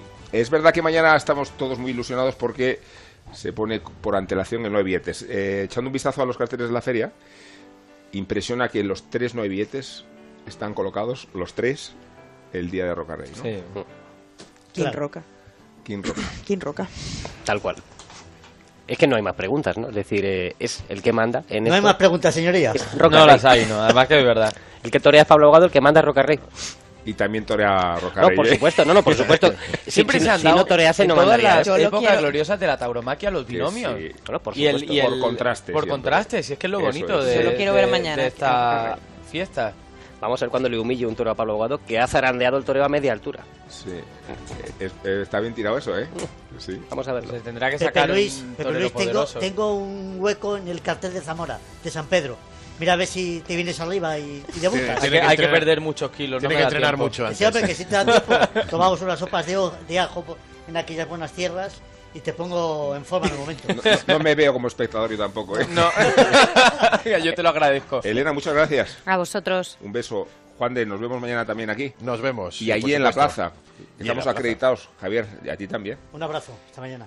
Y un saludo a toda la audiencia. ¿eh? Qué buen programa estamos haciendo. ¿no? Sí, sí, en Onda Cero, Eh, en el ¿verdad? 954 de la Onda Media, todas las tardes, martes, miércoles y Y jueves. jueves, eso es. ¿Cómo se llama esto? Se Onda llama Ruedo. Onda Ruedo, eso. Eso es. Hasta mañana.